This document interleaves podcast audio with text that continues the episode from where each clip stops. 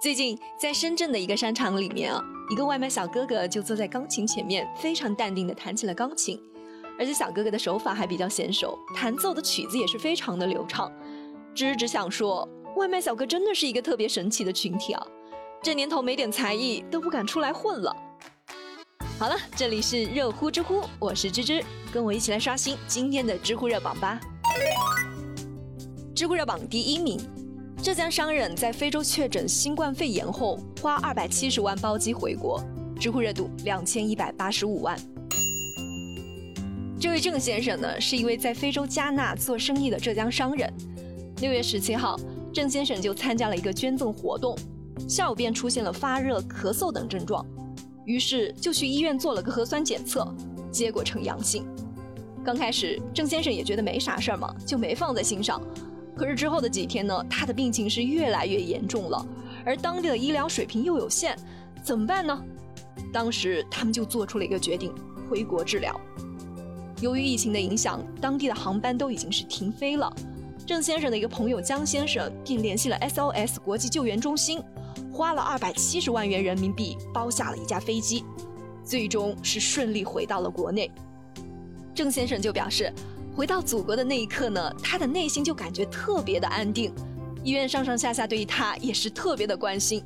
经过医院的治疗后，郑先生的病情也已经从重症转为了轻症。特别值得一提的是，郑先生在感染新冠病毒的第一时间就报告给了中国大使馆，并且让相关的工作人员也做好了防护措施。这一点还是值得所有境外回国的人学习的。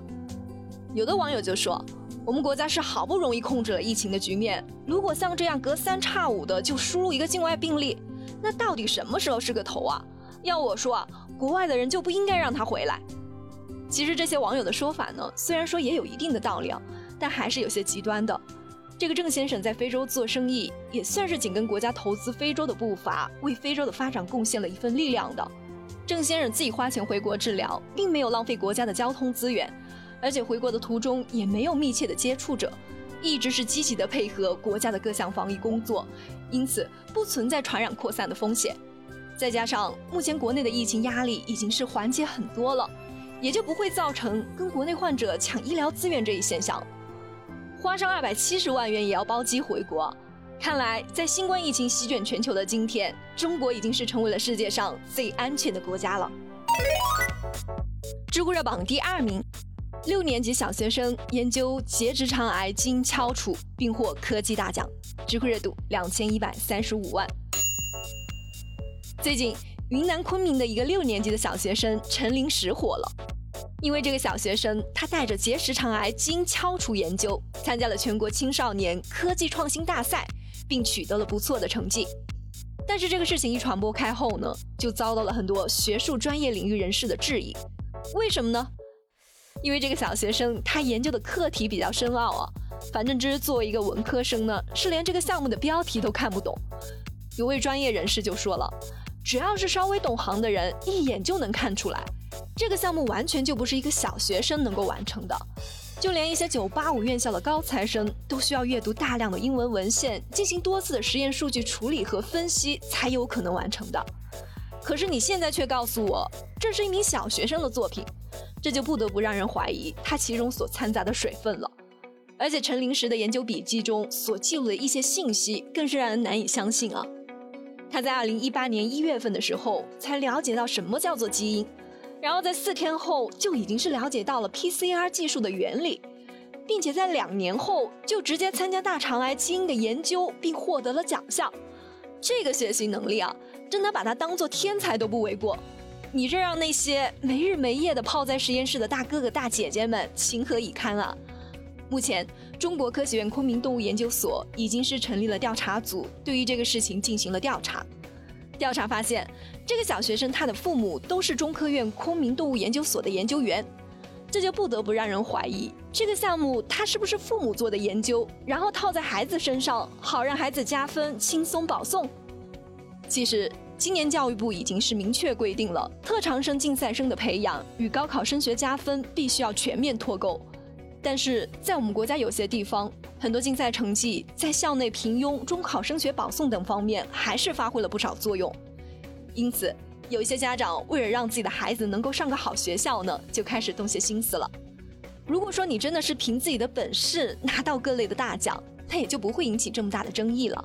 关键是这完全是动用家长的资源，通过造假的方式投机取巧，这不仅是严重的损害了竞赛的公平性，同时也是道德品质上存在的问题，应该要予以一定的处罚。天才的确是让人敬佩啊，但是伪造的天才真的是一文不值。知乎热榜第三名，男子十一年来坚持背妻子去打工，知乎热度九百七十三万。前几天，知有跟大家讲过一个四十多岁的大哥带着自己的老母亲开滴滴的事情。那今天呢，我们来聊一聊一位深情的大叔的故事。这个大叔姓邓，今年已经是四十九岁了。他有一位中风瘫痪的妻子，由于他担心妻子一个人在家不安全，这十一年来。他一直是坚持背着妻子外出干活，因为他在工地工作，为了让妻子保持干净舒服，他每次出门自己是什么都不带啊，但是一定会给妻子准备好三样东西：轮椅、靠背垫、椅子凳，裤子也要准备好几条。